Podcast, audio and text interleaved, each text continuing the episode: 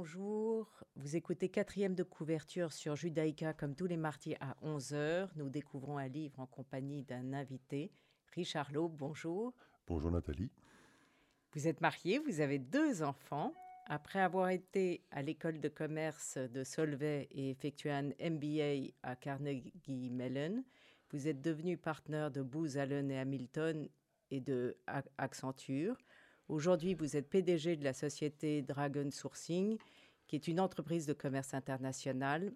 Vous êtes aussi l'auteur d'un livre intitulé Israël, un, avenir compromis, préfacé par Elie Barnaby, qui a été écrit, je crois, en 2009. Exactement, tout à fait, oui. Euh, et vous êtes fondateur du mouvement pro-européen Stand Up for Europe. Vous avez choisi comme livre terre natale de Jean Clair. Le sous-titre est Exercice de piété. Pourquoi ce choix? Alors, euh, Jean Clair, d'abord, est un personnage euh, qui me plaît beaucoup. Hein. c'est euh, un homme qui vient d'un milieu très pauvre, un milieu paysan. Ses parents avaient une petite exploitation agricole avant la Deuxième Guerre mondiale. et ils ont migré hein, de, de, la campagne vers la ville, comme on disait à l'époque. Et de cette enfance dans ce monde paysan. Il est devenu un des euh, plus grands intellectuels français, un académicien, euh, l'ancien historien d'art, historien d'art, l'ancien directeur du musée Picasso, écrivain émérite. Et donc voilà, donc déjà le personnage me plaît euh, de par son parcours et, et de, son, de, la vie qu'il a vécue jusqu'à présent. Et puis bon, c'est aussi quelqu'un qui ne mâche pas ses mots. Hein, c'est probablement le plus grand historien d'art, je pense, aujourd'hui en France, peut-être même euh, en Europe ou dans le monde, l'un des tout, euh, meilleurs, et qui euh, est un immense pourfendeur de l'art contemporain. et donc, rien que pour ça, déjà, ça me plaît aussi, parce qu'il n'a pas peur de donner son avis sur l'art contemporain. Et dans ce livre, d'ailleurs, ce sont effectivement 24 exercices de piété, 24 petits chapitres, ce n'est pas un roman, ce sont 24 petits essais où il décline toute une série de thèmes qui lui sont chers. je parlais de l'art contemporain et euh, de l'impression très néfaste qu'il en a. Hmm. Il a des réflexions, il se penche sur lui-même, il écrit J'habite un corps qui m'est si étranger que je ne sais plus comment en sortir. Il a, il a des phrases absolument incroyables, enfin on y reviendra. Mais il évoque donc son enfance en Mayenne, ses parents. J'aime bien ce qu'il. Je cite ce qu'il dit sur sa mère. Il est assez émouvant. Il dit Ma mère parlait un beau français. Elle était la femme la plus discrète du monde, d'une tenue que les bourgeois n'avaient plus guère. Et donc, dans une phrase, il lamine le monde euh, contemporain et moderne. Euh, il décrit la campagne des années 40 et 50 telle qu'on ne la connaît vraiment pas. Hein. Moi, je l'ai découverte avec lui. Euh, un monde qui animaux, a disparu. Les animaux de la ferme de manière fantastique. Oui. Hein. les animaux de la ferme. Absolument. Il en parle d'une manière magnifique et ne peut que regretter évidemment le monde des abattoirs dans lequel on vit actuellement. Et donc il parle effectivement de ce monde ancien euh, qu'il voit disparaître graduellement sous ses yeux. Et voilà. Et donc c'est un livre un petit peu, un peu pessimiste incontestablement. vous êtes gentil, il est ah, horriblement pessimiste. Très pessimiste. Euh, et puis il y a surtout alors une grande qualité d'écriture. Hein. Vous mentionniez le, petit passage euh, il y a quelques instants. Mais il y a une qualité d'écriture euh, qu'on trouve rarement aujourd'hui, qui fait que presque indépendamment du contenu du livre, c'est un livre qu'il faut lire à voix haute. Et la musicalité qui en ressort est elle-même déjà magnifique, presque indépendamment de son contenu. Et donc, rien que l'écoute même vous voulez lire un petit extrait? Alors j'en avais choisi un que je vous avais soumis, euh, qui je pense euh, donne bien le ton du livre, hein, puisqu'il parle de son père. Hein, et donc on parlait effectivement de ce que ses parents euh, venaient d'une petite exploitation agricole d'avant-guerre. Son père qui avait fait la Première Guerre mondiale, un grand blessé de guerre, qui avait quitté la campagne, la Mayenne, hein, qui se trouve, je pense, quelque part entre la Normandie et la Bretagne, quelque part dans le nord de la France, pour essayer de gagner mieux sa vie à Paris. Et alors il parle de son père en disant la chose suivante. Je lui demandais la permission de l'utiliser pour en faire des confettis. Après avoir manié faux et râteau, il avait en effet modestement débuté, au sortir de sa campagne, à la pince, c'est-à-dire au poinçonnage des tickets. Un sens à la vie, il l'avait trouvé, dès son adolescence, à creuser des sillons et à traire des vaches. Et devenu adulte et parisien, il ne pouvait plus que percer des trous dans des tickets. Avec une machine qui ressemblait à une tête de canard. Lui qui avait autrefois plumé des volailles et nourri des troupeaux. L'histoire humaine n'était pas celle d'un progrès, je le pressentais, mais d'une interminable décadence. Donc il parle de son père, effectivement, qui avait dû quitter sa campagne et qui, à, Paris, n'avait pu trouver qu'un emploi de poinçonneur de tickets dans le métro parisien. Donc euh, triste destinée, évidemment. Oui, il en parle très très bien, euh, donc euh, Jean-Claire. Dans Terre Natale, on va écouter, vous avez choisi une chanson Baby It's Cold Outside. C'est le thème de Neptune's Daughter, que je n'ai pas vu. Et le, l'extrait, la vidéo du, de la chanson est fantastique. Mais on va. Pourquoi vous avez choisi cette chanson? D'abord, je, trouve qu'elle est très belle en tant que telle, mais surtout parce que c'est. Euh, moi, je suis un peu comme Jean-Claire. Hein. moi, je, préfère les, le, temps passé que le temps présent, à une époque où euh, les relations hommes-femmes étaient, je pense, plus. Euh, plus saines qu'aujourd'hui, hein, plus basées sur le fait que les hommes étaient des hommes, les femmes étaient des femmes. Mais, mais si vous voyez la vidéo de, de cette chanson, c'est fantastique parce que le, on va l'écouter, mais réellement il y a le, il y a le garçon qui drague la fille et ensuite c'est la fille qui drague le garçon avec les mêmes paroles. C'est extraordinairement moderne en réalité. Tout à fait. It's cold outside, ne sors pas, reste avec moi et euh, c'est. Donc c'est un couple effectivement hein, qui a un date comme on dit aujourd'hui, comme on disait à l'époque, et euh, l'heure est tardive la femme peut rentrer chez elle et lui lui dit non, il ne faut pas rentrer chez toi, it's cold outside, il fait froid dehors, vaut mieux rester avec moi. C'est le titre de la chanson. On va l'écouter.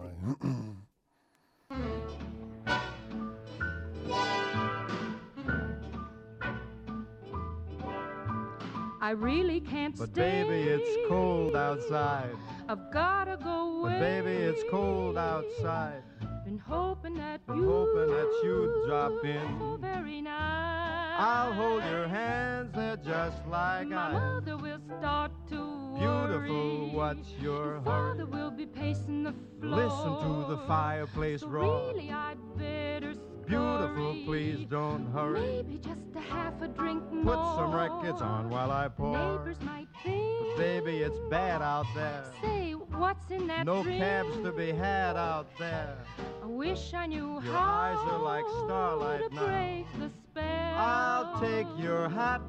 Your hair looks swell. I ought to say no, no, no. Mind if sir. I'm moving At closer? least I'm gonna say that I What's tried. the sense of hurting my pride? I really can't stay. Baby, don't hold out. Oh, Baby, but it's cold outside. I've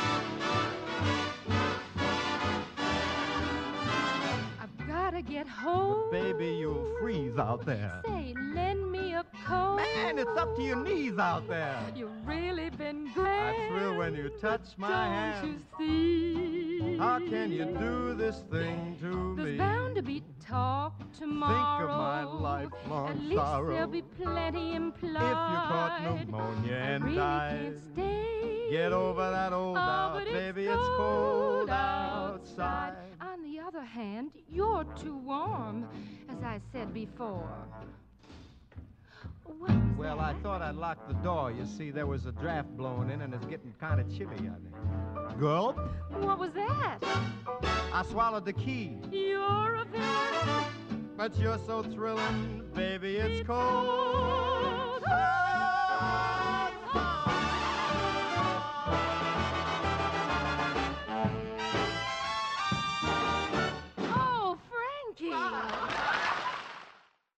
faut savoir que la deuxième raison pour laquelle j'ai choisi cette chanson, c'est que avec le mouvement euh, MeToo aux États-Unis, savez que cette chanson maintenant est bannie de certaines radios. Ça va dans les deux sens. Non, parce que là, c'est la vidéo qui a été faite, et je pense qu'elle Ah. a été faite plus tard. Mais la chanson en tant que telle est considérée maintenant par certaines féministes aux États-Unis comme ce qu'on appelle là-bas un rape date. Hein, donc un rendez-vous de viol. Hein, puisque l'intention de ce monsieur, évidemment, c'est que C'est qu'elle ne sorte pas de son c'est appartement. qu'elle ne sorte pas de son appartement. Eh bien, euh, c'est plus permis maintenant de passer une chanson pareille aux États-Unis. Certaines radios hein, sous la pression des réseaux sociaux, de ces groupes féministes les plus absurdes les uns que les autres, font que on ne peut plus écouter cette chanson.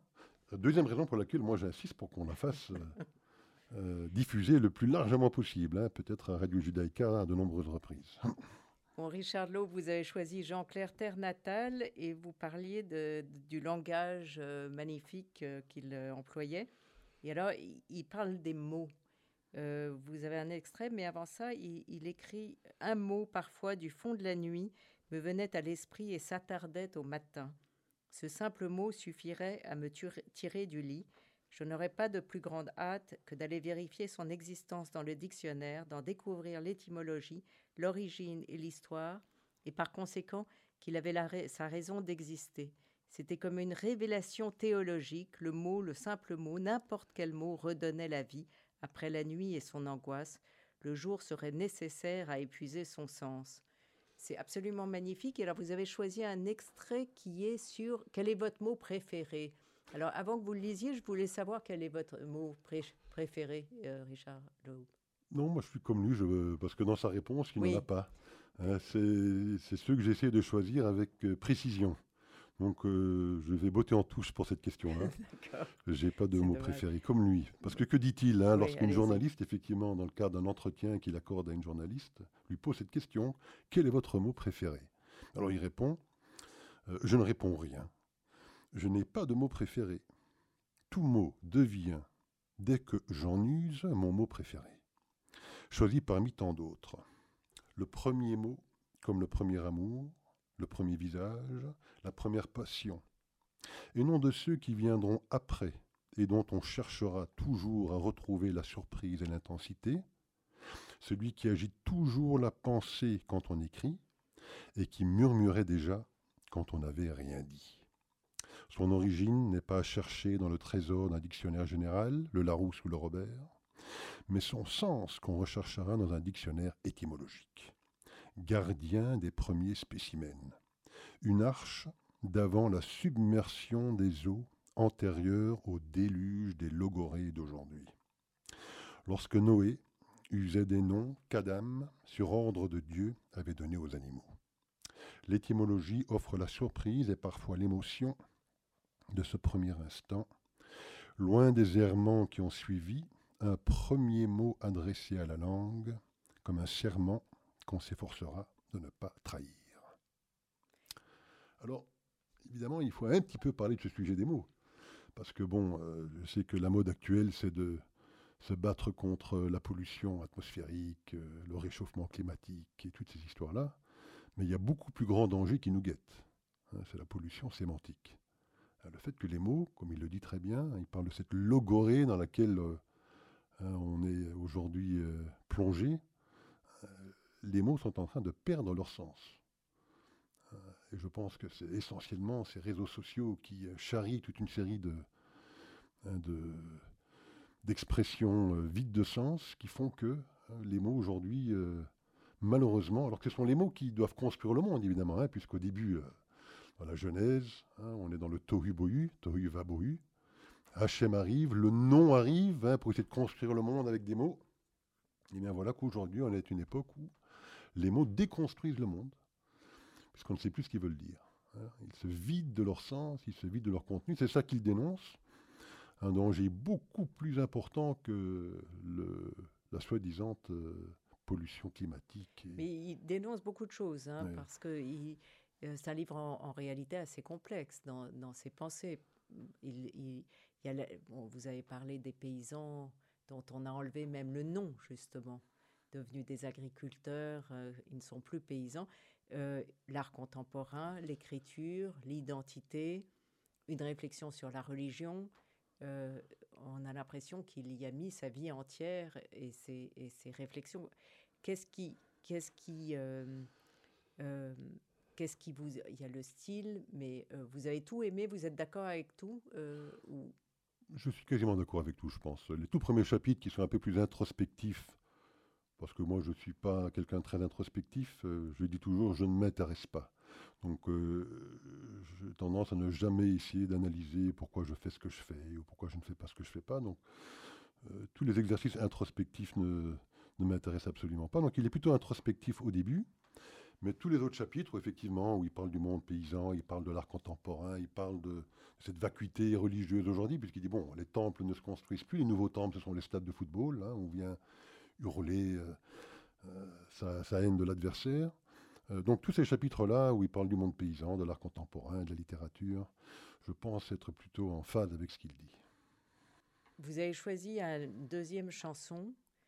De Leonard Cohen. Exactement. Dance Me to the End of Love. On l'écoute.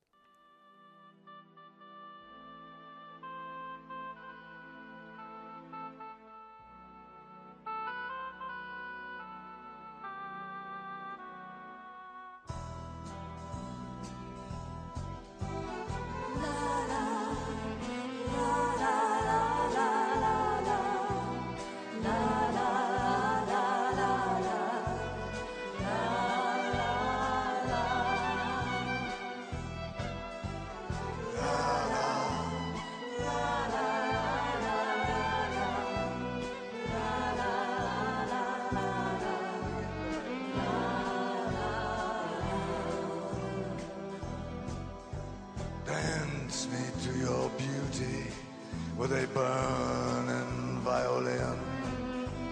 Dance me through the panic till I'm gathered safely in. Lift me like an olive branch and be my homeward dove.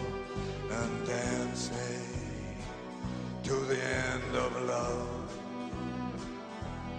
Yeah, dance me to the end of love.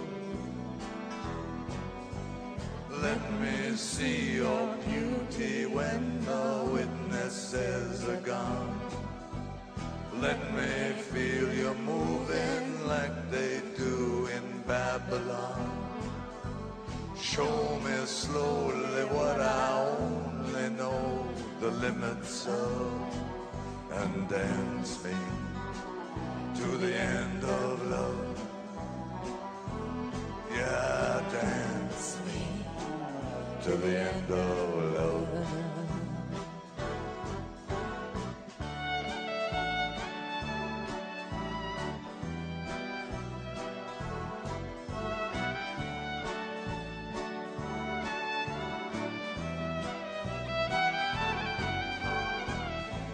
Wedding now. Dance me on and on. Dance me very tenderly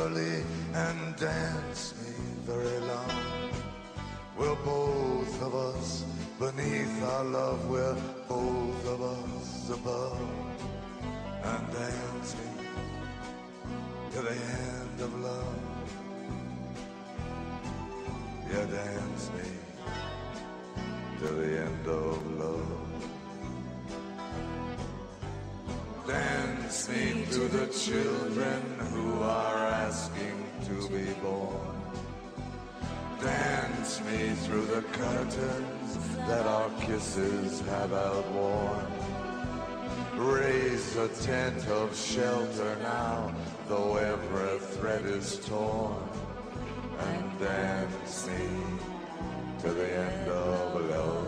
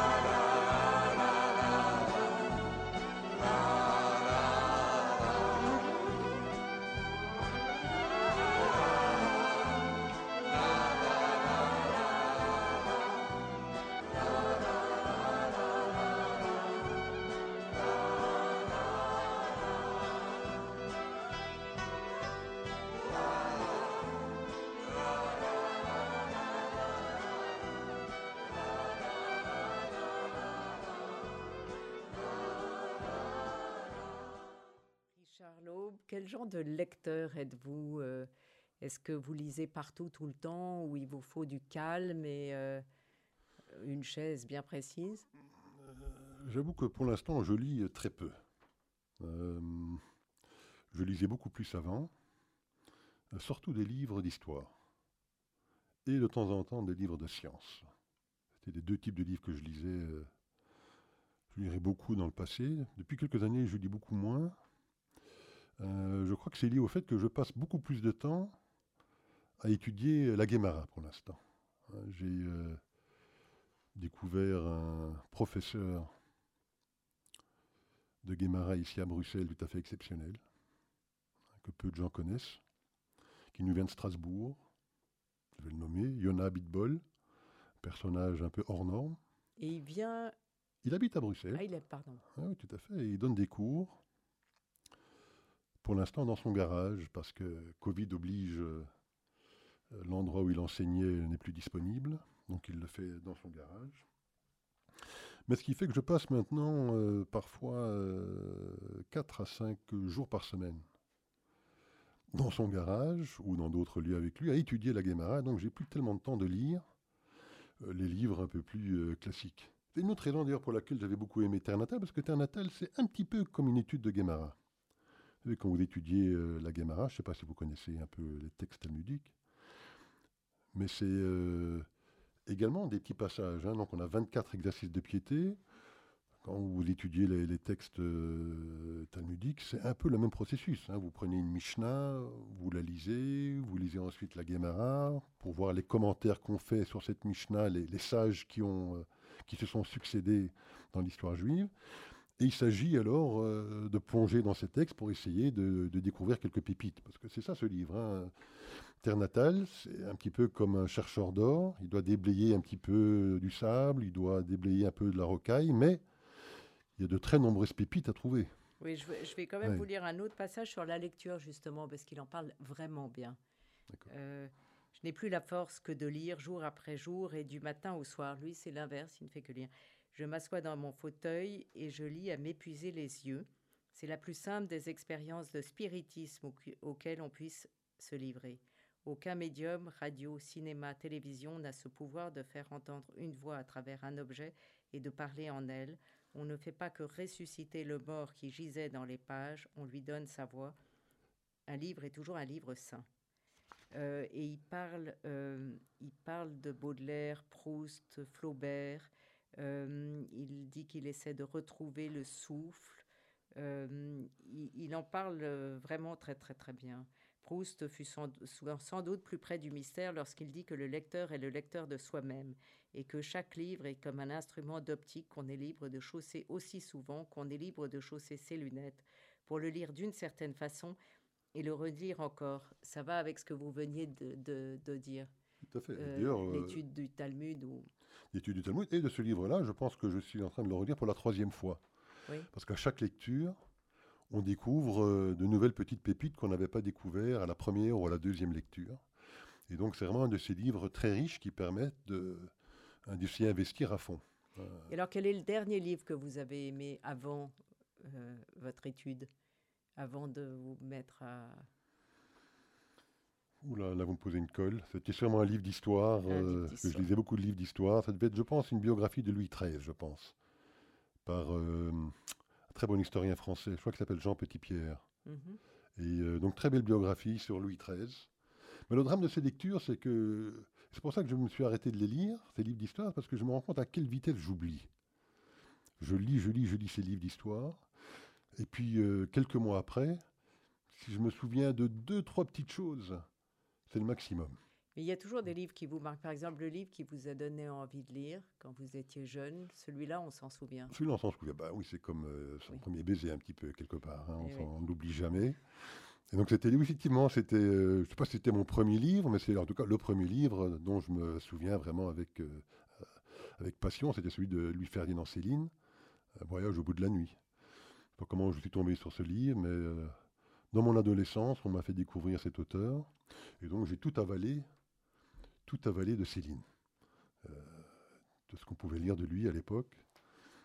J'ai tout, tout lu.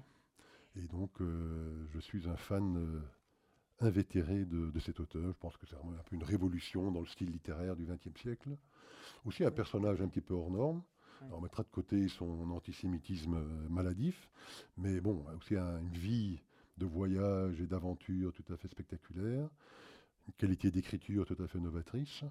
Euh, bon, voilà, et donc, euh, si personne euh, ou nos éditeurs n'ont pas lu Voyage au bout de la nuit ou Mort à crédit ou ces différents livres de Louis-Ferdinand Céline, l'été approchant, ben, si vous cherchez un très très bon livre pour cet été, n'hésitez pas à acheter Voyage au bout de la nuit. Avec donc Jean Clair, ça vous a donné envie de lire ces autres livres ou vous les aviez déjà lus? Non, c'était le premier que je lisais de Jean Clair.